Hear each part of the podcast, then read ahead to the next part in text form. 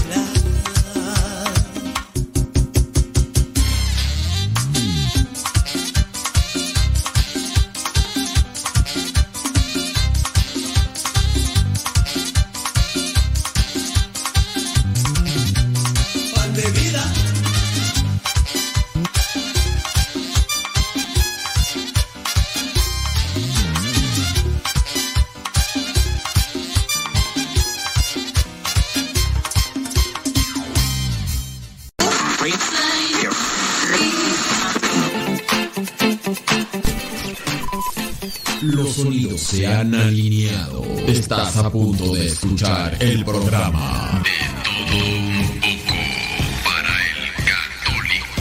De todo un poco para el católico. Con tu servidor, el padre modesto Lule. Comenzamos.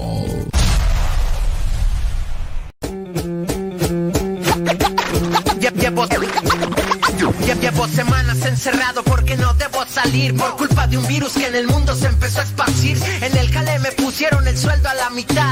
el cubrebocas en la nueva normalidad que debo usarlo desde la nariz hasta el mentón. Este tiempo que lo he usado me siento más orejón. Me ando mareando solo con el olor de mi boca, pero ni a la tienda de la esquina entró sin cubrebocas.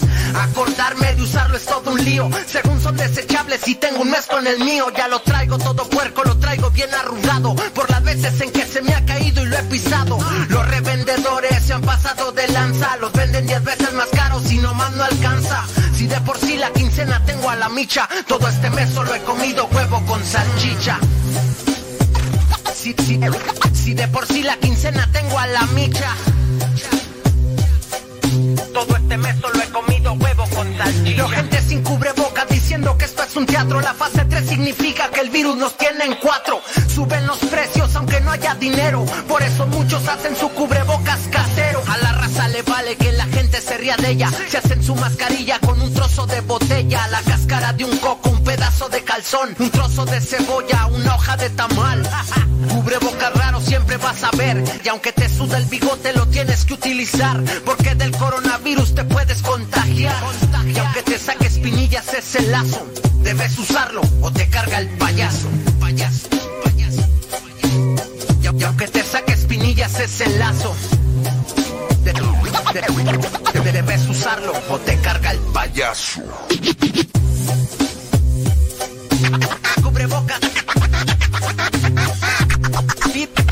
Virus.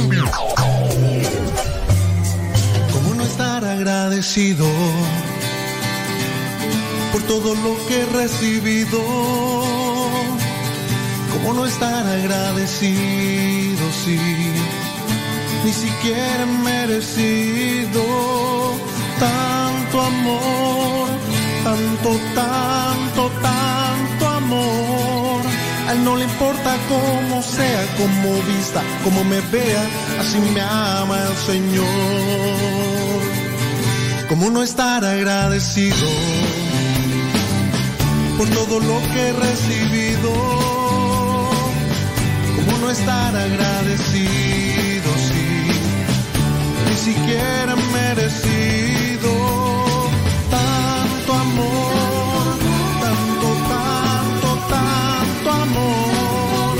No le importa cómo sea, cómo vista, cómo me vea, así me ama el Señor.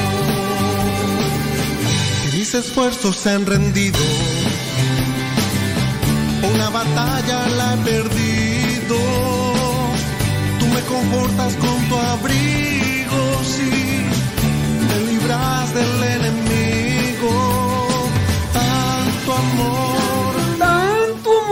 Se me había olvidado, hombre, darle clic ahí a la. A la de la página de Facebook. Pero ya, ya estamos ahí, ya, ya. Ya le pusimos ahí en la página de Facebook de Modesto Radio.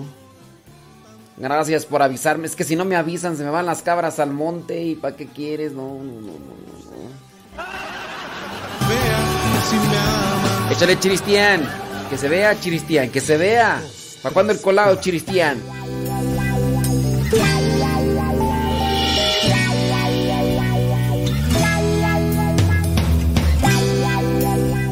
Diles a los maestros ahí de la construcción que cuidado porque allí entre ellos está un sacerdote trabajando y ni se han dado cuenta. ¿Verdad, padre Inge?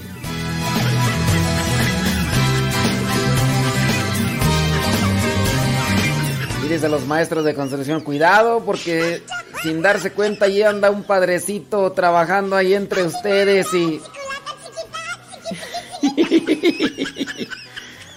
Ah, pregúntale quién es. Ándale.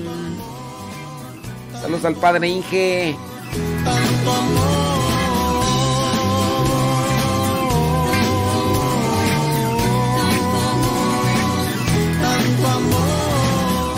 Diles que también anda un ingeniero químico. Ahora seminarista. Alias Chema. Tanto amor es el que tú me das, tanto siempre me regalas más. Tanto amor, mi Dios, yo no merezco. Es por eso que ahora yo te entrego. Yo te doy mi amor, yo te doy mi corazón entero a ti, mi Dios, solo para ti. Solo para ti, mi buen Jesús.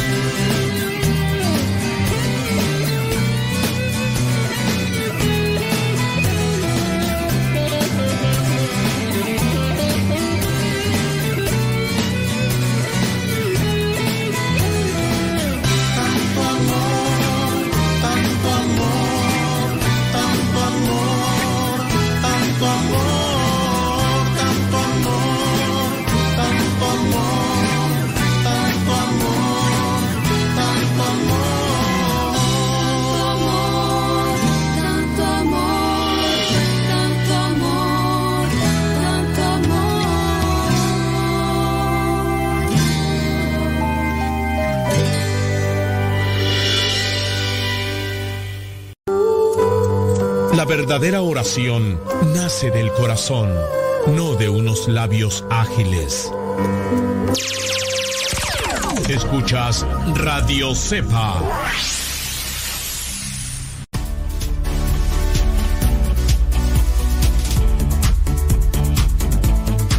Mi nombre es Lili Maribel Carrasco y estoy hablando de Long Ranch, New Jersey.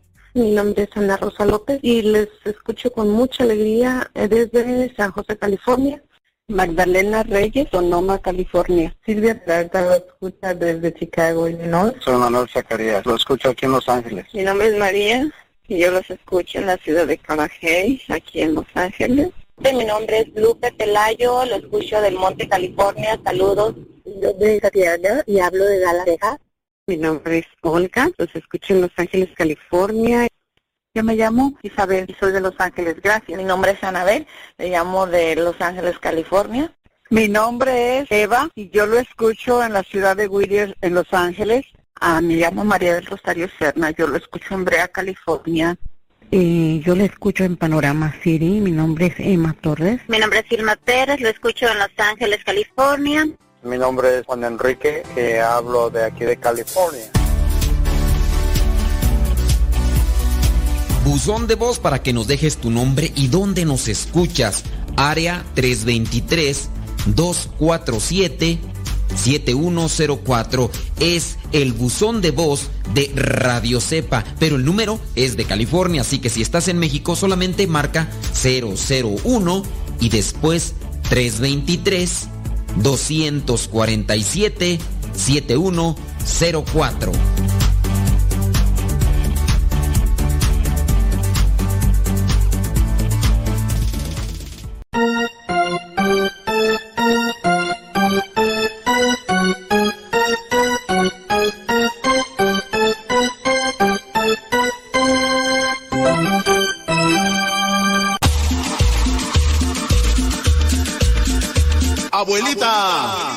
Su nieto y ya llegué.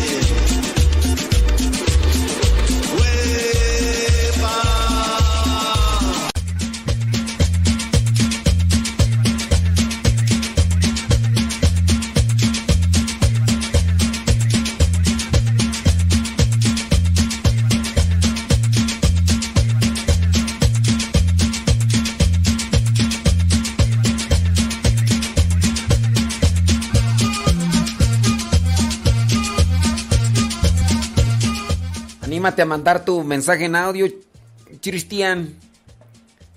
Fíjate que estaba pensando yo. Sería bueno que mandaras tu mensaje en audio. ¿Sabes por qué? Cuando mandas tu mensaje en audio, queda grabado, queda guardado. Uno no sabe, Cristian. Uno no sabe. ¿Qué tal si el día de mañana uno cuelga los tenis? Ya por lo menos dicen, ay, mira, ahí está, ahí es que escuchamos ahí. Yo, por ejemplo, si me carga a mí el payaso, pues ya por lo menos van a decir, mira, ahí, ahí se quedó, se quedaron los programas del Padre Modesto. Ahí se quedaron los programas del Padre Modesto. ¿Cuántos programas tenemos en en el canal de YouTube Modesto Radio. Déjame ver. Déjame ver.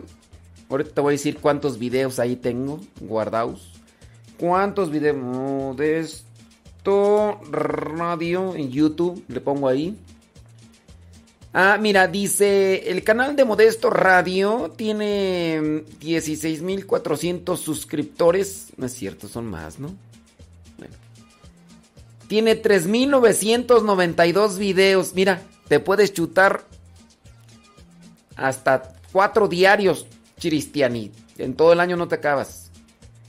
3.992 videos. Y vamos por más, ¿verdad? 3.900 videos. Sí, son 16.400 suscriptores al canal. Son muchos suscriptores porque nada más lo ven como unos cuatro. Pues quién sabe dónde estarán esos 16.400 suscriptores. Nada más ahí están conectados unos cuantos, criatura. Así también en el YouTube. Mira, por ejemplo, ahorita 16.400 suscriptores y nada más 20 están conectados ahorita.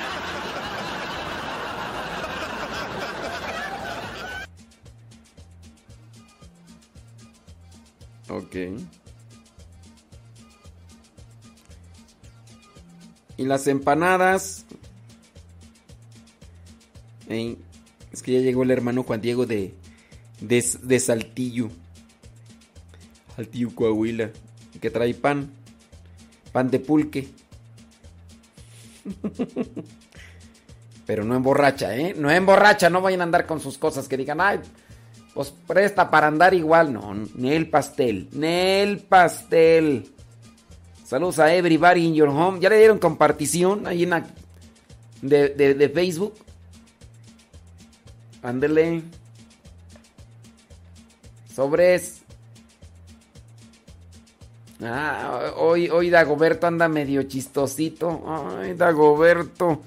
Comiste payaso.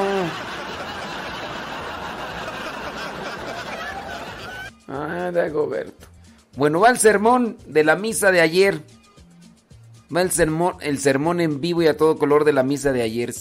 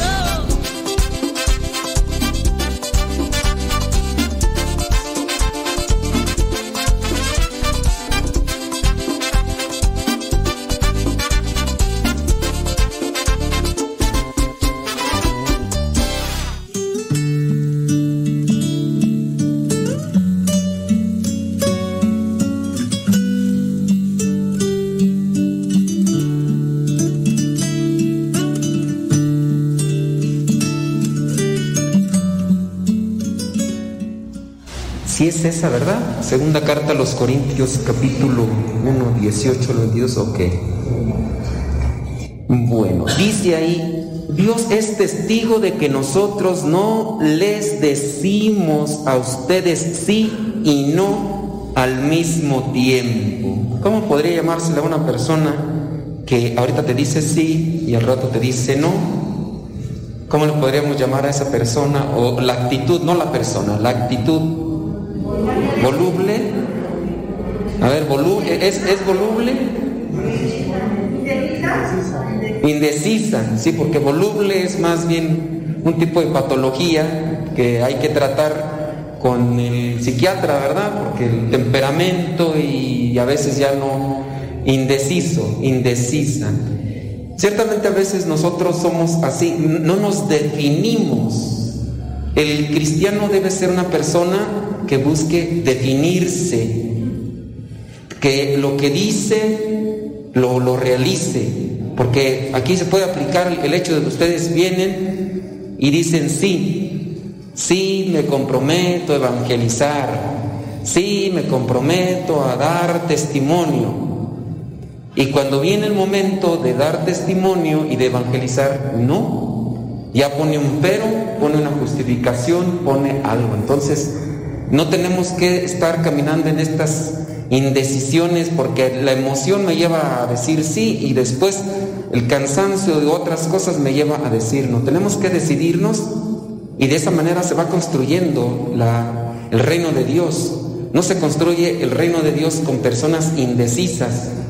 La indecisión pudiera ser también una mala costumbre que venimos arrastrando de familias, porque pues así estamos acostumbrados en la casa el papá le dice a la, el esposo le dice a la esposa, ya no vuelvo a tomar, te lo juro, perdóname, ya no vuelvo.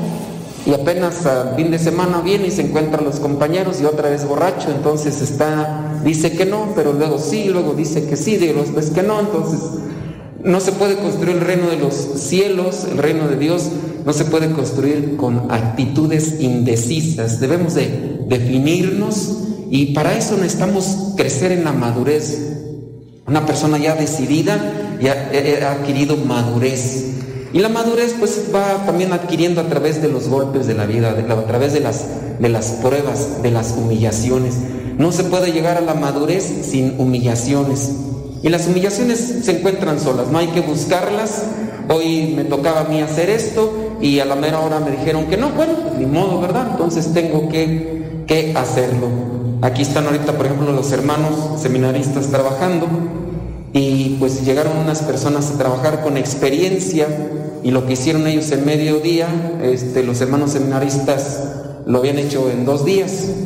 Entonces, mm, como que de repente, híjole, digo, pues ni modo, acepten la humillación, ellos tienen años de experiencia y ustedes están aprendiendo, entonces hay cosas que uno debe de aceptar. Y no es para sentirse menos, es solamente pues me siento mal, pues se lo ofrezco a Dios, las humillaciones. Pero con, regresando al punto de, la madurez, ¿qué necesitamos nosotros para ser maduros? Bueno, reflexionar en qué lugar estamos y siempre recordar las promesas que hemos hecho, aunque nos cueste. La promesa que hice de hacer esto, lo tengo que hacer aunque no importa, eh, yo a ver cómo le hago, pero lo tengo que hacer. Pero también en la madurez está a ser o tratar de comprometerse con las cosas que puedo hacer, porque no, son, no todos los que se comprometen, se comprometió un montón de cosas y no cumple, porque como está metido aquí y allá y allá y en muchas partes, a la mera hora, el que mucho abarca poco aprieta, o sea, también uno tiene que tener, eh, la madurez me tiene que llevar a tener una armonía y tengo que tener un control, si no, si no, si soy una persona inmaduro, Puedo estar siempre diciéndoles a todos que sí por quedar bien. Y pues no, no se vale que todos les digan, sí, oye, me ayudas en eso, sí, ¿cómo no? Ahí llego. Y otra persona, oye, Dios, este, sí, a ver cómo le hago, ahí llego. Para que vean que soy generoso. Eh, si eres generoso, porque te dispones, pero eres imprudente, porque no mires tu terreno. Entonces, hay que decir sí cuando es sí, no cuando es no, y no puedo no, tú a lo mejor si quieres, no, porque ya te crees mucho, que no se cae, que no, no puedo, pues di lo que quieras, pero ya me comprometí a un lado y tengo que cumplir acá y, y tengo que realizar. Creo que este, esta pauta que se presenta en esta primera lectura, que, es muy enfática en eso, del decir sí cuando es sí y no cuando es no, y no estar jugando, no ser indecisos, no ser inmaduros, no ser infantiles. Los niños todavía tienen esa oportunidad y esa posibilidad de, jugar, porque todavía en ellos no crece un, realmente un, compromiso. y tú le dices al niño, ¿vas a estudiar? Y dice niño, sí. Y a la mera hora le prestan el celular y se queda atrapado en el juego y ya no estudió. Y... Pero son niños. ¿Y, ¿Y qué hay de nosotros cuando ya vamos teniendo una edad y también vamos adquiriendo cierto tipo de experiencia y andar todavía con este tipo de cosas? ¿Qué decir, por ejemplo, los que se comprometen a la oración? Que les dicen, a ver, ¿quién se quiere apuntar a la oración? ¿A qué hora? No, pues al día. A las 3 de la mañana, yo, yo me apunto, yo me apunto. Ay, eres bien generoso, es que esa hora casi nadie se quiere meter y luego más que dicen que es la hora del diablo y tocan la ventana. Me han dicho, me han dicho. Si por si no vienen, ¿verdad? Menos van a venir. Uh, que a fulana de tal le tocaron la ventana y que salió corriendo y no había nadie. Que sabe quién le tocaron la pared y que luego arriba en el techo le estaban ahí las 3 de la mañana, yo, yo me apunto, yo me apunto. Ya estaba la persona de 2 a 3, ¿no? Y eran las 3 y no llegó. Y no llegó la otra que se apuntó, dijo que sí, pero a la mejor hora, pues nomás no. Entonces, pues yo igual les invito, ¿verdad? Porque ustedes se comprometen, eh, traten de ponerle dos alarmas al celular o a... El, hagan lo que yo hago. Yo ya soy de poner tres alarmas. Sí, ¿no? Y, las pongo lejos, ¿no? Es un tropiezo ponértela a un lado así, a, tiro de mano. No, eh, ponla allá y que, que, vaya aumentando. Tengo ahí una alarma que si no me levanto a apagarla, yo creo que despierto hasta Padre Luis que está del otro lado. ¿Y para qué quiero despertar al Padre Luis? Ah, mejor, Entonces tengo dos alarmas y suena una. A veces que le gano a la alarma, sí, pero este, hagan eso. Y si no cumplieron con lo que habían dicho, humíllense, pidan disculpas. Porque hay personas que a veces están aquí dos o hasta tres horas ahí y no llego ni, ni al que le tocaba ni al otro. Y luego a veces los que están aquí ya se quieren ir y pues y no hay nadie. Entonces hay que también aceptar nuestras fragilidades y debilidades. Eso no es malo.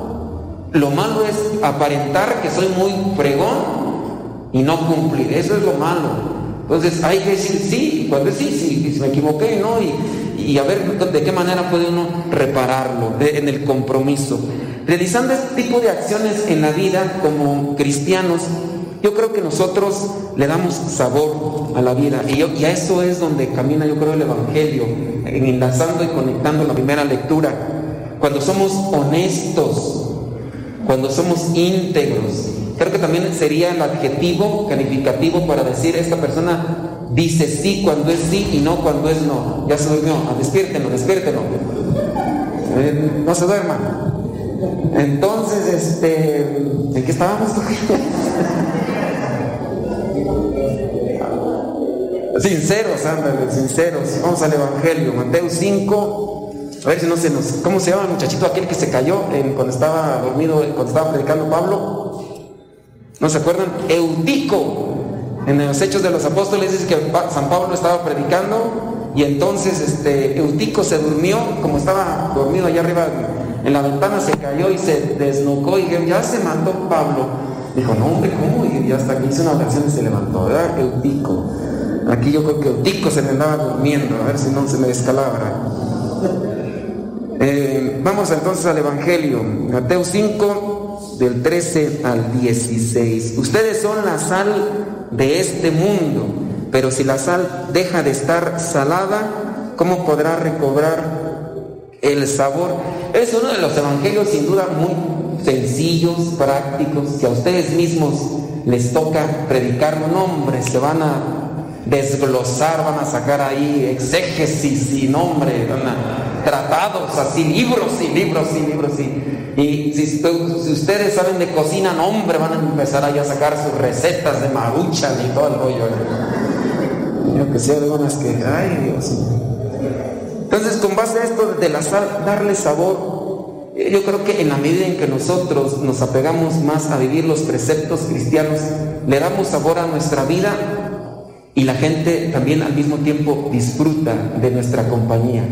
En la medida en que nosotros vivimos los preceptos cristianos, sinceridad, caridad, generosidad, amor, y podemos sacarle un montón de, virtudes aquí, de las virtudes cristianas, y preguntarnos, eh, ¿las estoy viviendo? Yo por ahí me encontré un, es un tratado de más de 90 virtudes, 90 virtudes y también valores. Y pues de ahí me agarré para estar haciendo programas y estoy, pues igual que ustedes de edad, sacando un montón de paja. Y entonces agarro cuatro virtudes por programa, entonces pues me voy a yo creo que de aquí hasta otros tres años para terminar. Pero es interesante porque a pesar de que esas virtudes a veces uno las tiene aquí, no las vive aquí. Y eso es lo malo, yo creo que de muchos de nosotros. Si yo les pregunto una lista de virtudes buenos para sacar virtudes, yo creo un examen muy bien de conciencia que podríamos hacer nosotros, aparte de lo que hacemos para cuando nos venimos a confesar, es cuántas virtudes conozco y cuántas virtudes vivo. Y ustedes igual búsquenlo en internet, porque pues, yo lo encontré en internet, y no que ustedes no lo encuentren, menos de que no sepan meterse, ¿verdad? Pero busquen ahí y hagan ese tipo de exámenes. A mí me está sirviendo. Yo parte lo agarré pues para. Dije, pues esto va a servir como reflexión para mí. Que yo, pues, eh, te hablo a ti, Juana, para que me entiendas. ¿Cómo? Chana. Entonces yo te hablo a ti, hija, para que me entiendas, nuera. Y yo los estoy, y, pues me estoy dando una zarandeada. Yo que digo, ay, María Purísima, hasta quisiera detenerme, pero pues está bien hacerse una introspección hay que hacer ese tipo de reflexiones interiores que también está dentro de un valor para cada uno de nosotros. Entonces, reflexionar qué, qué tantas virtudes vivimos, qué tantas conocemos y qué tantas vivimos. Y hacernos ese eh, tipo de examen, eh, eh, autocrítica, para que le demos sabor a la vida. Creo que de las características más cercanas y más sencillas, por ejemplo, paciencia. ¿Qué tan paciente soy? ¿En qué, ¿Cómo le hago para trabajar en la paciencia? ¿En la castidad? ¿Qué hago para trabajar en la castidad? ¿En la templanza? ¿Qué hago para trabajar en la prudencia? ¿Qué hago para trabajar en la humildad? ¿Qué hago para trabajar en qué? Ya ustedes pongan ahí de la, de la cosecha, pero de esa manera le damos sabor a la vida. Eh, para los que les mandé el Evangelio, eh, hablé, sobre una situación de, cómo cuando nosotros perdemos el sabor, dice ahí, ustedes son la sal de este mundo, pero si la sal deja de estar salada, ¿cómo podrá recobrar su sabor? Ahí, buena interrogante. Hablando de la sal como una sustancia material, creo que en eso ya no, ya no hay revés.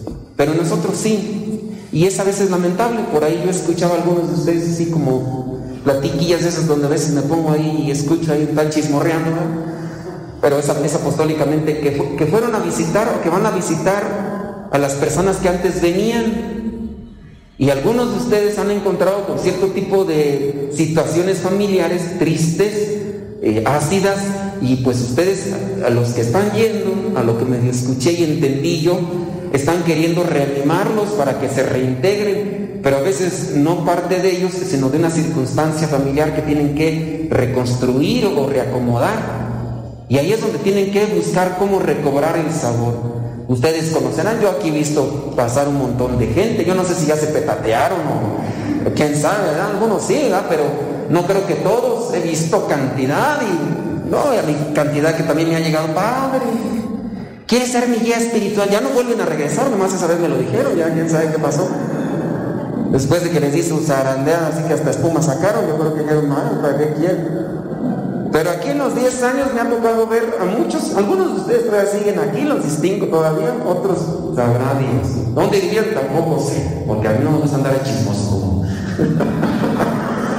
Pero sí hay mucha gente que ya no, se parece. Si toda la gente que ha acudido aquí desde hace 10 años se mantuviera, yo creo que esto ya tuviéramos que haber hecho dos pisos. Conociendo al Padre Luis hubiera hecho ya de dos pisos, ¿no? O ahí en la atrio, de tumba esas paredes ya lo para allá. Pero algo pasó. Perdieron el sabor. Y al perder el sabor también pierden la vitalidad. Ya no viven. Y al no vivir, no disfrutan.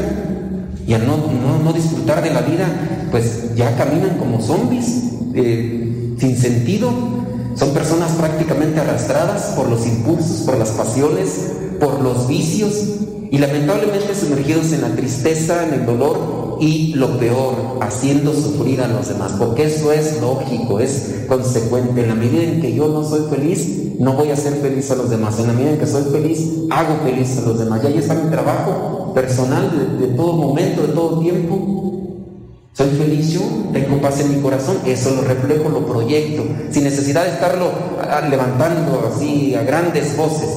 La persona lo siente y y uno también con el comportamiento, en el trato, a los demás lo manifiesta. Entonces hay que ayudarnos, pues ustedes todavía se mantienen aquí, yo me imagino pues igual en la lucha, de repente han de perder el sabor y han de andar ahí medio amargurillas, pero ya después otra vez se recomponen. ¿Quién de ustedes se ha enojado entre ustedes mismos? Yo no sé si han dejado de hablar, pero desde que se han enojado, no dudo ni tantito, pues somos seres humanos, de repente ya empezamos a ir con malos entendidos, indirectas, y ya no se hablaron, y ya de repente por ahí les llega una predicación fuerte y se ponen chichilla, perdóname, no, tú perdóname a mí, no, que no sé qué, un abrazo, ya se abrazan y otra vez, amiguis, amiguis, ay, amiguis.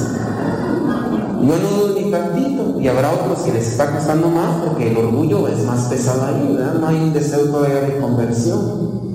Pero sí hay que darle sabor a la vida, hay que darle sabor porque, ¿te imaginan cómo, es caminar pues todos desabridos? Yo veo una persona así desabrida, de esas personas pues que, que todo el tiempo traen un corazón así comprimido, no sé si comprimido o así estrujado, y al mismo tiempo el rostro, la mirada, quejoso. Y yo les decía, hay algunos, de ese tipo de gente a veces uno se encuentra aquí mismo en la iglesia y llegas y le preguntas a uno, ¿cómo estás? Pues, ¿cómo voy a estar? Pues, buenas tardes, buenos días. ¿Qué tienen de buenos? ¿Qué tienen de buenos? Uy, pues, pues, o sea, ¿a ti qué? O sea, ay, qué bonito día. Pues yo no veo que bonito, mira, está todo nublado. No se me ha secado la ropa, ese rato la ve y mira tú como tienes la madura, tú rica. Uy, pues, oh, que la tostada, pues, hombre, ¿Te la presto? No, ¿para qué? Para que luego andes diciendo que me la andas prestando, que no sé. Oh, entonces, ¿qué quieres? ¿O no hay de esa gente? ¿Sí? No se codien, por favor, no se codien ahorita. Pero sí, a veces andamos así. Y en nuestro a veces yo digo es inconsciente, porque a veces ya hablamos de lo que traemos dentro y sin darnos cuenta, estamos estrujando la vida de los demás. Buenos días, ¿qué tienen de buenos? Eran buenos hasta que llegaste. Hasta que, oye, ya con esto estás diciendo todo. Y ya, ya, hablamos de unas virtudes, ahora pónganle tóxicos. O agreguen actitudes tóxicas. Envidioso, ¿conocen a alguien envidioso? No lo miren, no lo miren, no lo miren. Alguien orgulloso, orgullosa, chismoso. Todos, ¿no? soberbio, cretino, altanero, barbero, criticón, juzgón, mentiroso, hablador, puerco, cochino. Pues yo creo que todos, ¿eh? Yo creo que hasta, también nos haría bien, eh, yo eso no lo había pensado, ¿no? porque no me quiero ensuciar tanto, pero así, como uh, encontré esa lista de virtudes, 90 virtudes, valores y virtudes, yo creo que le voy a buscar los defectos. Y los voy a empezar a meditar, a lo mejor ahí también salgo todo trompeado ahí, a lo mejor. ¿eh? Ustedes también, ¿no? Para que andemos igual, andemos igual. ¿eh? Sí, porque sí. Yo, yo de, los, de las situaciones que veo, por ejemplo, entre nosotros los padrecitos, ¿por qué nos amargamos? Nosotros acá, y hablamos de Dios, y hablamos de amor, y yo por ahí de vez en cuando, cuando ido a algunas parroquias, encuentro los padrecitos todos frustrados y amargados, digo, ay no, Señor, líbrame, no importa que me digan que soy superficial, pero que no se me pegue eso de... que me juzguen de payaso, de superficial, pero por lo menos no estoy amargado y frustrado como tú naces en San Luis. El que más critica es el que más se proyecta, ¿no? Entonces, este, pues yo mejor, así, yo, yo, creo que me he mantenido, a mejor no sé, ¿verdad? Por ahí algunos, este, me llegaban a decir un montón de cosas antes, pero ya no vienen, benditos sea Dios. Entonces, este, no me aguantaron. Bueno, vayamos a la cuestión otra vez. Entonces, el sabor. ¿Le diste sabor a la vida tú? ¿Le diste sabor ahí con tu familia o los amargaste? Fuiste luz, iluminaste. Lo que ilumina en una familia, en una comunidad es una sonrisa, estar siempre alegres. E, esas, las sonrisas espontáneas y las pues dientes amarillos pues, pero sonriendo. O sea, si a colgarte, ¿no? Pues ya hicieran, pero pues, aunque sean con dientes amarillos, ya dientes mazoca chimuela, ya, no importa, pero, pero alegre, sonriente. A veces la alegría no necesariamente se ven los dientes, se ven en, en, la vista, en los ojos, la luz. Entonces, hay que también cuestionarnos sobre eso, porque ustedes también reciben mucho reproche por parte de sus familias, de sus hijos, o de sus familiares, hermanos o papás, porque los ven y ustedes que están comprometidos aquí, ustedes son los que deberían llevar más tranquilidad, más paz en su corazón, más alegría, pero pues si regresan con cara de chipamilto, pues oye, pues, pobre gente, van a decir, voy a te hubieras quedado, estábamos más en paz cuando estabas allá, que llega así, ¿y, ¿y para qué no hicieron nada? Voy a creer, nomás a mí tantito, mira, nada más tiradero que haces, mira limpiar aquí, te, dije que no hiciste la tarea. Pues, de esos casi nada, ¿verdad? Versículo 14. Ustedes son la luz de este mundo. Una ciudad en lo alto de un ser no puede esconderse. Entonces hay que buscar dar sabor a la vida y hay que iluminar la vida de los demás. Con, la palabra de Dios se ilumina, se iluminan nuestros pensamientos. Y en la medida en que nosotros prediquemos la palabra de Dios, cuando la prediquemos nosotros mismos, nos vamos a iluminar. Se ilumina incluso hasta el mismo pensamiento, la oración también ilumina. Entonces ahí dependiendo cuánta oración hagamos y cuánta reflexión de la palabra de Dios, eso, dependiendo de eso, es lo que nos vamos a iluminar. Y si nosotros estamos iluminados, porque también somos luz, vamos a iluminar la vida de los demás. Con un buen consejo, con un, con un buen testimonio, con una palabra de aliento, de esperanza, iluminamos la vida de los demás. Yo a veces me sorprendo que ahí en la radio estoy diciendo pura soncera, pero entre soncera y soncera por ahí saliendo un chorrillo ahí de luz y ya no falta quien me dice, ay, para andaba bien, bien apagado, bien triste, pero ya no me levantó el ánimo, pues y quién sabe qué le dije, pero pues ahí yo creo que Dios se manifestó, ¿no?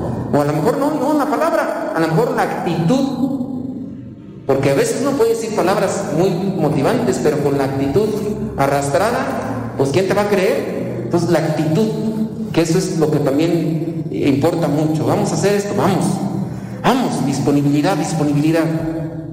Pero, pues, vamos a hacer este apostolado. Nah, pues la otra vez no salió, yo creo que otra vez no va a salir. La actitud pesimista, ahí derrotista, no, no va a ayudar. Bueno, pues yo entonces, ahí dejamos la cuestión. Creo que ustedes ya igual pueden reflexionar, ustedes ya han reflexionado estos pasajes, sin duda tendrán ahí ya muchas cosas que anclar o que eh, enlazar con esto, ser sinceros, honestos, decir sí cuando es sí, decir no cuando es no, que no les dé vergüenza o que no nos dé vergüenza. Nuestros errores, nuestras debilidades son parte de nosotros. La hipocresía no combina con el cristianismo. Querer aparentar ser superhombre es condenarse a fracasar o supermujer uy, esta es la santa, esta no se equivoca, esta... ¿Para qué andarse aparentando o para qué andarse presentando como superhombres o como... No, pues somos seres humanos con muchas debilidades, a veces estamos bien, a veces nos gana la debilidad. Entonces hay que decir sí cuando es sí, no cuando es no, y si no puedo, pues discúlpeme, si me comprendes bien, si no, pues ni modo, pero voy a dar todo lo mejor de mí. Cuando me comprometa a decir sí y no cumpla, voy a pedir disculpas y espero me comprendan y me comprometo otra vez a ahora sí poner un despertador y levantarme temprano o a realizar este apostolado o realizar esta acción que a lo mejor no hice bien. Y si me toca hacer algo, voy a ponerle calidad para que el tema salga bien, bien preparado, no nada más, ¿sabe que va y se va ya? No, ponerle sabor a la vida y, y prepararme, estudiar. Veo mucha apatía entre ustedes, hay mucha apatía porque pues ya se quedaron con lo que les enseñaron en los cursos bíblicos, algunos lo retoman, pero otros de ustedes, muchos yo pienso, no se dan a la tarea de cultivarse, de, escuchar a otros predicadores o leer libros o eh, escuchar, si, no tienen tiempo de leer, escuchen predicaciones también de otros sacerdotes. Yo igual tomo a veces cosas pues, o, las, las combino o me iluminan, no tanto que agarré la humildad de fulano tal, pero me iluminan y yo digo, ah, tiene razón, es abusadillo, es abusadillo. yo soberbio, ¿no? Pero, pero pues ir conectándose. Yo lo que hago regularmente es buscar predicaciones y trato de ir también audiolibros. Yo no soy mucho de leer por la cuestión del tiempo que manejo y que me tocan las actividades, pero me dedico a escuchar audiolibros y dependiendo de las temáticas. Hay audiolibros muy buenos que de repente pueden iluminarte en, una función, pero en ustedes veo mucha apatía y eso pienso yo que a lo mejor es algo eh, general del mexicano, ¿verdad? Porque pues nada más lee libros cuando va a la escuela o cuando le ponen a hacer un estudio tienes que sacar la síntesis y luego hasta eso andan buscando la síntesis ya en internet para no leer el libro. O sea, ni esas cosas. Pero traten, hay muchos libros muy buenos y a veces hasta gratis. Yo otras veces les he recomendado libros a leer, pero muy seguramente ni los han leído ni los han... Eh, están estos libros gratuitos del padre Jorge Loring. Está uno que se llama Mis 30 conferencias, 300 respuestas bíblicas, está otro que se llama Para salvarte, y están todos gratis. Ese de para salvarte es un catecismo práctico funcional, se llama así, para salvarte. Lo pueden encontrar en internet, lo descargan en PDF, pero léanlo. O si no, cómprenlo. Eso sí está un poquillo, bueno, no está caro. Un libro que es que ayuda no, es, caro, pero también está ese libro físico. Yo me lo he leído como tres veces. No se me ha pegado, pero me lo he leído como tres veces. Pero estoy ahí macheteándole. Y el libro de mis 30 conferencias Hagan de cuenta una las conferencias ahí tal cual escritas y están, son muy digeribles porque cuando uno ya escuchó la voz del Padre, eh, cuando uno está leyendo es como si uno lo estuviera escuchando acá en el, en el interior y, se deleita uno. Y además el Padre pues, escribía muy fluidamente. Y así otro tipo de libros, pero si son apáticos, pues, ¿con qué van a dar ustedes luz? ¿O cómo van a iluminar si, si no, no le echan nada ahí, no le echan combustible al asunto? Entonces, esfuércense, hagan la lucha y, y, pues hay que ponernos también de rodillas porque si uno no habla con Dios, ¿para qué se pone uno a hablar de Él, verdad? Hay que hablar con Dios antes de ponernos a hablar con Él y hay que esforzarse para que sea más el tiempo que hablamos con Dios, más que el tiempo que hablamos de Dios, porque nos desgastamos y si no nos recargamos, será entonces pura paja lo que a veces vamos a decir y es algo que ni nosotros mismos vamos a estar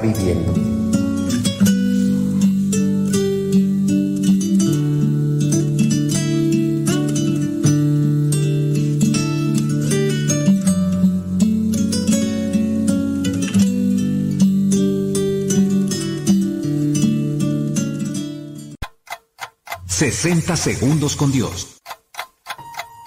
¿Qué arreglos le hacen falta a tu casa? Algunos pensarán la pintura, la tubería o algún arreglo menor. Casi nadie se pone a pensar, el techo está a punto de colapsar o los cimientos no fueron colocados correctamente. Confiamos en las personas quienes fueron las responsables de levantar el lugar en el que vivimos. Ante la pregunta, ¿cómo está tu espiritualidad? A veces respondemos pensando en pequeños detalles. Muy pocas personas han construido una firme espiritualidad, la cual podría soportar los embates más fuertes del enemigo. ¿Tu espiritualidad tiene bases sólidas? ¿Fe a prueba de tentaciones? He visto cómo se derrumban, cómo colapsan y cómo abandonan nuestra iglesia. ¿Cómo están los cimientos de tu fe?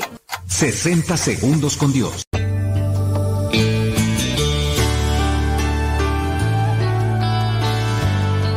Vive en la verdad quien escucha la palabra de Dios y la practica.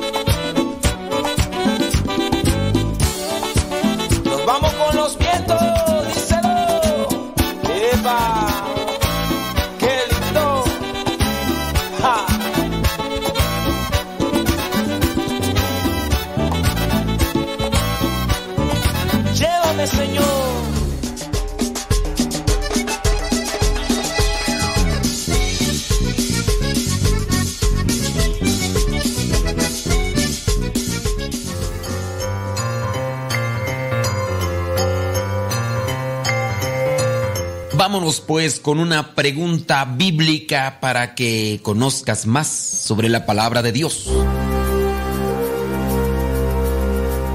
La pregunta es la siguiente. ¿Quién es el hombre más humilde de la tierra según la Biblia? ¿Quién es el hombre más humilde de la tierra según la Biblia? ¿Es Moisés? ¿Es Abraham o es Jesús? ¿Quién es el hombre más humilde de la tierra según la Biblia? ¿Es Abraham?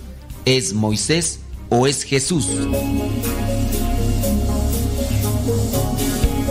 Si tu respuesta a lo mejor fue Jesús, mm, no podemos dudar que Jesucristo sea la persona más humilde en la tierra. Pero recuerda, la pregunta es, ¿cuál es o quién es el, el hombre más humilde de la tierra según la Biblia? En la Biblia no dice que Jesucristo sea el hombre más humilde, aunque nosotros sabemos muy bien que Él es Dios y Él es el modelo a seguir. Pero en la Biblia no dice, Jesucristo es el más humilde. No lo dice. Si tú dijiste que era Abraham, tampoco Abraham es el hombre más humilde en la tierra según la Biblia. La Biblia llega a decir que Moisés era el hombre más humilde del mundo. Esto lo dice la Biblia, lo puedes verificar en el libro de los números capítulo 12 versículo 3. Números 12 versículo 3. Moisés era el hombre más humilde del mundo. Él, ya siendo grande, obedeció a Dios. No puso peros. Sabíamos que era tartamudo, que tenía problemas para hablar, pero aún así acepta la encomienda de Dios y va con el faraón.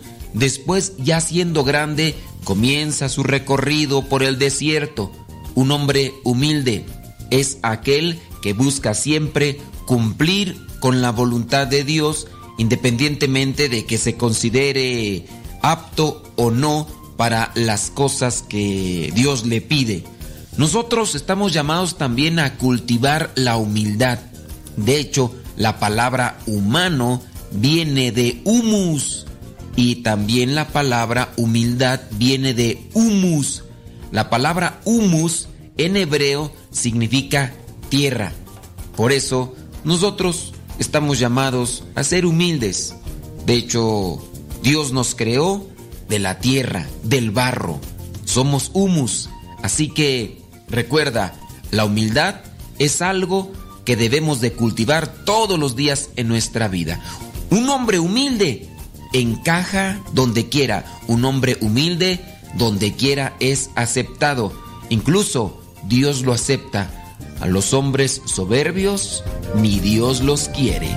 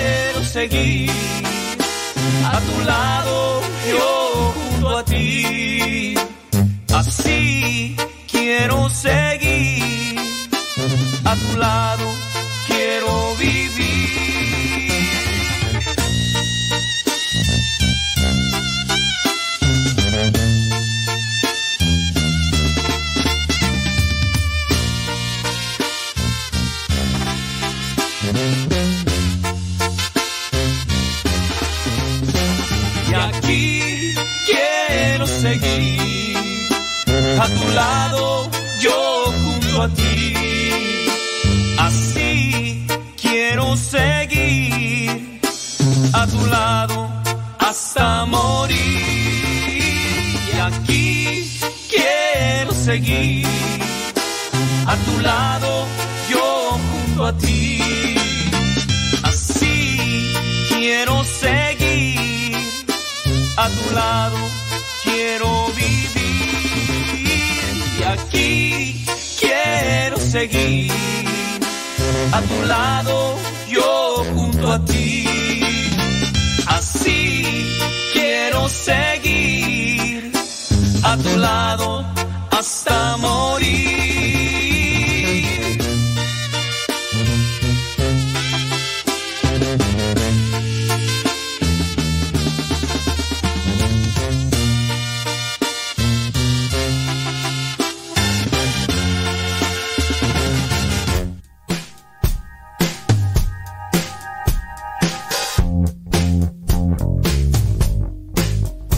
Cierto día, un profesor entró en el salón de clases y le dijo a todos los alumnos que se prepararan porque les iba a hacer un cierto tipo de prueba, algo inesperado.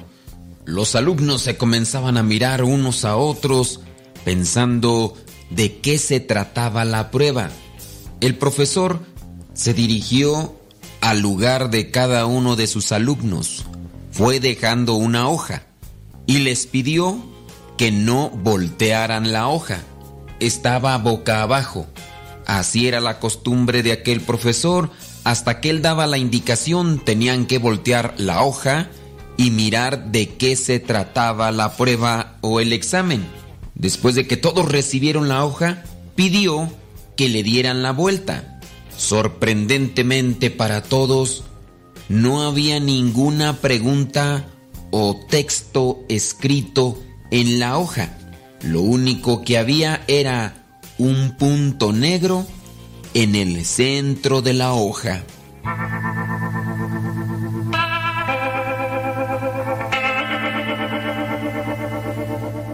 Sí, así como lo escuchas, había un punto negro en el centro de la hoja.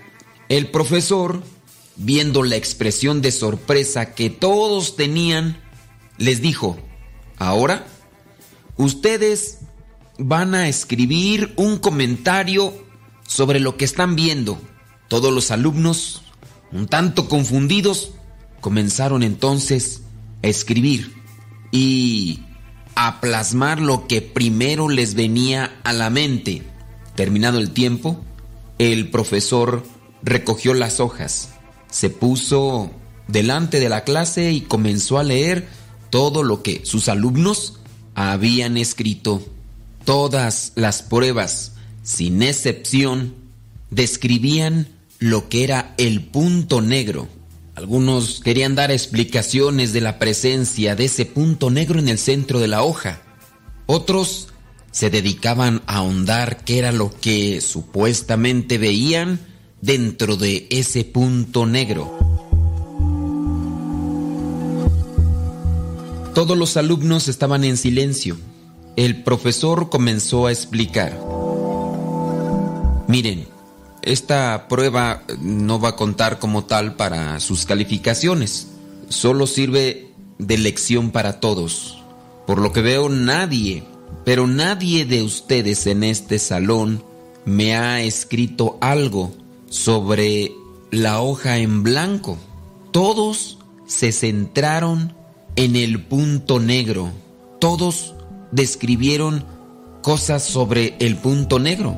Mi petición fue, escriban algo con respecto a lo que ven. Y nadie ha dicho nada sobre la hoja en blanco. Miren, esto en sí es lo que nos ocurre en nuestras vidas. En la vida de cada uno, en la vida de pareja, en la vida de familia, en la vida también en la sociedad y en la vida de grupo. Nos dedicamos a ver los defectos. Digo defecto porque solamente vimos lo que nos llamó la atención, pero no hemos hablado de lo que es lo blanco. Ya tenemos todo tan común, tan normal y no hacemos un elogio, no damos una alabanza, no hablamos de lo que para nosotros es normal. Hablamos solamente de lo que nos llama la atención y regularmente viene a ser aquello que es el punto negro, las debilidades, los defectos. Conviene pues desde ahora tratar de centrarnos en lo que son las cosas que aparentemente son normales, que podamos hacer un elogio de las virtudes de aquella persona que todos los días expone su buen carácter, su buen gusto, su generosidad, su amabilidad, su alegría, y no enfocarnos en aquel punto negro, en aquella manchita en su vida o defecto o debilidad, que es lo que en ocasiones nos llama la atención porque sobresale de lo normal. Saben, todos los hombres somos una página en blanco en la que debemos escribir nuestra propia historia, construida a base del desarrollo de los muchos talentos que Dios nos ha dado. Esta es nuestra gran responsabilidad, pero también nuestra mejor honra y satisfacción. Hacer de la página en blanco un testimonio de la bondad que hay en nuestro ser. No nos enfoquemos en los defectos, enfoquémonos en las virtudes de los demás y trabajemos en nuestra vida para que esas virtudes sean también un foco atrayente en los otros.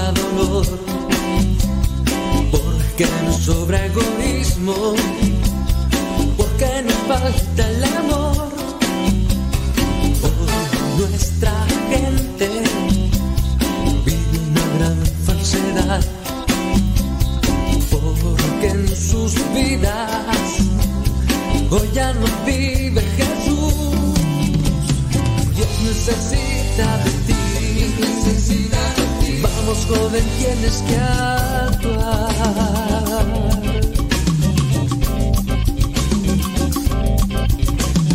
Dios necesita de ti. Vamos, ponte a trabajar.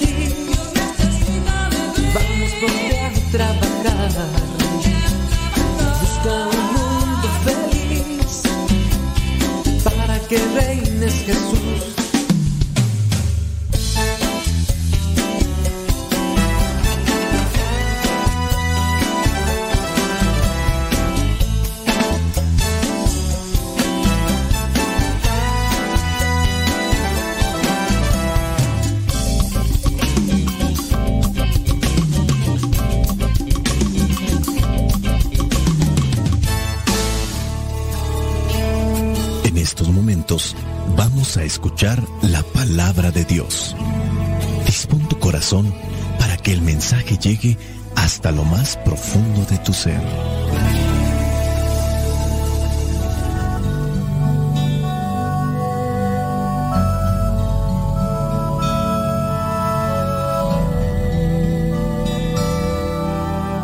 El Evangelio que la iglesia nos presenta para el día de hoy corresponde a Mateo, capítulo 5, versículos del 17 al 19. Dice así, no crean ustedes que yo he venido a suprimir la ley o los profetas. No he venido a ponerles fin, sino a darles su pleno valor. Pues les aseguro que mientras exista el cielo y la tierra, no se le quitará la ley ni un punto, ni una letra, hasta que todo llegue a su cumplimiento. Por eso, el que no obedece uno de los mandamientos de la ley, aunque sea el más pequeño, ni enseña a la gente a obedecerlo, será considerado el más pequeño en el reino de los cielos, pero el que los obedece y enseña a otros a hacer lo mismo, será considerado grande en el reino de los cielos. Palabra de Dios. Te alabamos, Señor. Señor Jesucristo, nuestro divino Salvador, gracias te damos por tu infinito amor. Te escuchamos en la palabra, te recibimos y adoramos en la Eucaristía, te servimos en los hermanos.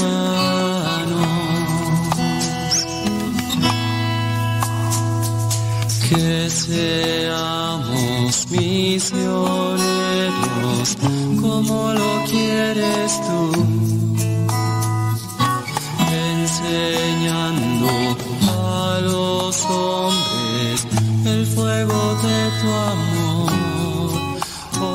En la palabra de Dios hoy se nos presenta este momento en el que Jesús aclara que no ha venido a cambiar la ley de los profetas, que más bien ha venido a darle plenitud.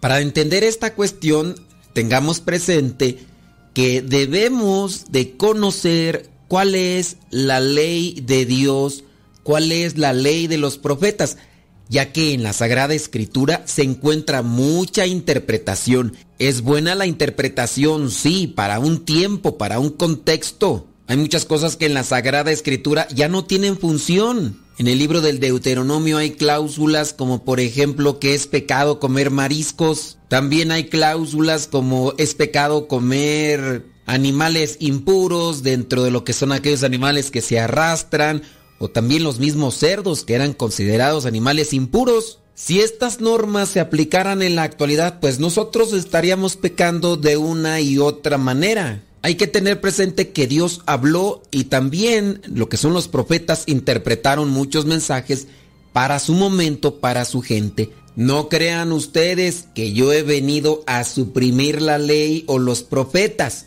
No he venido a ponerles fin, sino a darles su pleno valor. Hay muchas cosas que hay que establecerse, hay que darles su recta interpretación. ¿Y quién mejor que el Hijo de Dios nos diga cómo se tiene que vivir la palabra entre nosotros? Y el ejemplo en Cristo será la mejor manera de enseñarnos. Les aseguro, dice el versículo 18, que mientras existe el cielo y la tierra no se le quitará a la ley ni un punto, ni una letra, hasta que todo llegue a su cumplimiento. Pero hay que entender qué es la ley. Versículo 19, por eso el que no obedece uno de los mandatos de la ley, aunque sea el más pequeño, ni enseña a la gente a obedecerlo, será considerado el más pequeño en el reino de los cielos. Pero hay que saber qué es la ley del Señor, la ley que nos presentaron los profetas como mandato de Dios. No todo se tiene que cumplir en la actualidad. En la actualidad comer sangre era pecado. Algunos han interpretado que por eso no se deben de hacer transfusiones de sangre y son capaces de dejar morir a una persona porque está necesitada de una transfusión de sangre, pero como dicen que la Biblia prohíbe transfusiones de sangre cuando en la Biblia no habla de transfusiones de sangre, pero esas son interpretaciones sin duda desviadas, distorsionadas. Hablando de la ley, en aquel tiempo Jesús quiso reivindicar y quiso acomodar la interpretación con respecto al sábado. Era una forma tan radical, tan estricta, rígida, la ley del sábado, que preferían que se muriera una persona con tal de ofender a Dios. Y si recordarán, Jesucristo estuvo siempre sobre los maestros de la ley y los fariseos para darles a conocer que no era como ellos lo interpretaban, que si había que darle de comer a alguien porque no había comido, teníamos que hacerlo aunque fuera sábado. Si estaba enfermo, estaba sufriendo, aunque fuera sábado, teníamos que ayudarle. Dentro de aquellas malas interpretaciones te acordarás que también los maestros de la ley decían que el Mesías descendía de David y que es otra de las enseñanzas que Jesucristo viene a corregir. La palabra de Dios no es cosa sencilla que pudiéramos interpretar sin un conocimiento teológico. Hay cosas y muy prácticas que todos pueden entenderla sin necesidad de teología, pero ciertamente no toda la Biblia es así. Mirando, por ejemplo, estos pasajes donde dice, ustedes son la sal, ustedes son la luz, eso lo entendemos prácticamente. Sin una profundización teológica, nosotros podemos interpretar qué es lo que nos quiere decir nuestro Señor Jesucristo con eso. Ustedes son la sal, ustedes son la luz. Hay que darle sabor a la vida, hay que iluminar nuestras vidas. Pero hay muchas otras cosas en las que sí necesitamos orientación y profundización. Y qué mejor que los escritos que se han estudiado y analizado con base a las interpretaciones de la Sagrada Escritura dentro de la misma iglesia. Lo que interpretaron los padres antiguos y lo que se ha venido analizando de lo que ellos escribieron se ratifica y es una forma de decir, antiguamente se dijo esto como una interpretación y ahora lo ha analizado fulano, sutano, mangano, perengano y durante muchos años se ha estudiado y no encuentran error, creen que es lo más acercado a esta interpretación y esto es lo que nos indica la palabra. Nuestro Señor Jesucristo en persona quiere darnos esa guía, que le sigamos sus pasos. Esto es lo que hay que hacer, así hay que hacerlo. Con el tiempo Dios, el Espíritu Santo, irá guiando a su iglesia. Ya no está nuestro Señor Jesucristo en forma de carne, pero sí en espíritu. Y recordarán por ahí que había una ley que obligaba la circuncisión. Y todavía en los inicios de la era cristiana, algunos obligaban a otros a que se circuncidaran porque eso era algo que se establecía en la antigua alianza. Ya no está nuestro Señor Jesucristo, pero sí está el Espíritu Santo en su iglesia y orienta y se quita aquella ley, aquella prescripción que indicaba y obligaba a que los que pertenecían al pueblo de Dios tenían que circuncidarse. Los cristianos ya no nos circuncidamos. Bendito Dios, ¿verdad? Porque ha de ser bien doloroso. Pero en el caso de los judíos, ellos sí se siguen circuncidando porque viven en la antigua alianza. Son cosas que ha venido revelando el Espíritu Santo a través de los años y a través de estas reuniones, consensos que han tenido los padres de la iglesia. Para comprender estas tensiones y aparentes contradicciones que se pueden dar en la Sagrada Escritura, es bueno no quedarse en lo que es literal, en la literalidad como se le puede llamar, en la forma literaria lineal de las palabras, sino mirarlas en el contexto de toda predicación y actuación de Jesús y también en el modo en que se entendió en su momento para quienes eran dirigidas las palabras. Llevar algo a la plenitud significa alcanzar una perfección que supera, pero que también conserva aquello que se perfecciona. La perfección, la plenitud de la ley, la descubrimos sin duda en nuestro Señor Jesucristo, que nos ha dicho de manera así contundente, clara y precisa cómo es que se alcanza el reino de Dios. También hay que tener esos cuidados, porque en la actualidad hay muchos que quieren vivir bajo la norma legalista, y hay otros que por el contrario quieren vivir de forma anarquista. Son dos extremos. La palabra es muy clara con respecto a la obediencia. hay que obedecer la palabra y también hay que enseñar a otros a obedecerla. Dice en el versículo 19, por eso, el que no obedece uno de los mandatos de la ley, aunque sea el más pequeño, ni enseña a la gente a obedecerlo,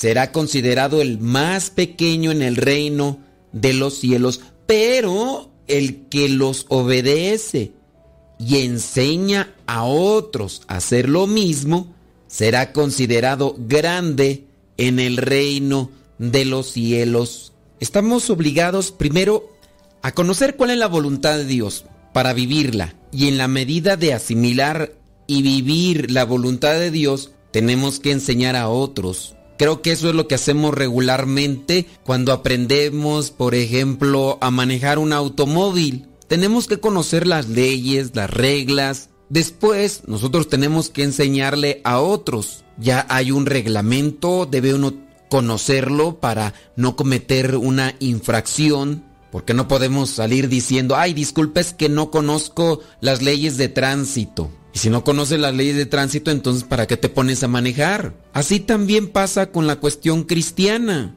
Muchas personas caminan o caminamos por la vida al mero modo anárquico. Y para los que no conocen el término, la anarquía es cuando no queremos que ninguna ley nos controle. Sacudimos todo tipo de reglamento, todo tipo de dirección y queremos solamente regirnos por lo que nosotros pensamos, creemos o consideramos. Esa es la anarquía. Imagínate las personas dirigiéndose a sus trabajos el día de mañana de forma anárquica, no respetando ni a los semáforos, ni respetando las señales eh, que se encuentran a la orilla del camino para decir a cuántos kilómetros. Esto sin duda será un caos. Por lo tanto, la misma vida se convierte en un caos cuando nosotros, primeramente, los que nos llamamos seguidores de Cristo, no conocemos su palabra, no la vivimos y por ende no la enseñamos a los demás. Y la mejor forma de enseñar a Cristo es con nuestro testimonio, con la forma de vivir los preceptos cristianos. Podemos decir a los demás no hagas esto o haz esto, pero si en nosotros ven algo totalmente contrario, simplemente no nos van a hacer caso. Y eso es lo que pasa en la realidad. Así como aquel que salió en la televisión que estaba anunciando una marca de teléfono celular diciendo que era el mejor, diciendo que lo compráramos, diciendo que no nos íbamos a arrepentir y colocándole todas las cosas bonitas para que la gente se animara a comprar el teléfono. Cuando llegó el momento de la pausa, las cámaras seguían encendidas y aquel que acababa de hacer el anuncio de un tipo de teléfono sacó de la bolsa de su saco otro teléfono con una marca diferente. Muchas veces nosotros somos ese tipo de mercenarios que solamente usamos a Dios para nuestras conveniencias, pero que no le hacemos caso ni vivimos sus mandatos. Busquemos conocer la palabra de Dios, busquemos asimilarla y sobre todo busquemos vivirla y compartirla a los demás para que el reino de Dios se vaya solidificando se vaya armando, se vaya reforzando y se vaya mostrando a los demás en un cambio de manera personal, de manera familiar y de manera social. Soy el Padre Modesto Lule de los misioneros servidores de la palabra. La bendición de Dios Todopoderoso, Padre, Hijo y Espíritu Santo, descienda sobre cada uno de ustedes y les acompañe siempre. Vayamos a vivir la palabra. Lámpara es tu palabra para mis pasos, luz en mi sendero. Lámpara es tu palabra para mis pasos, luz mi sendero. Tu palabra es la luz.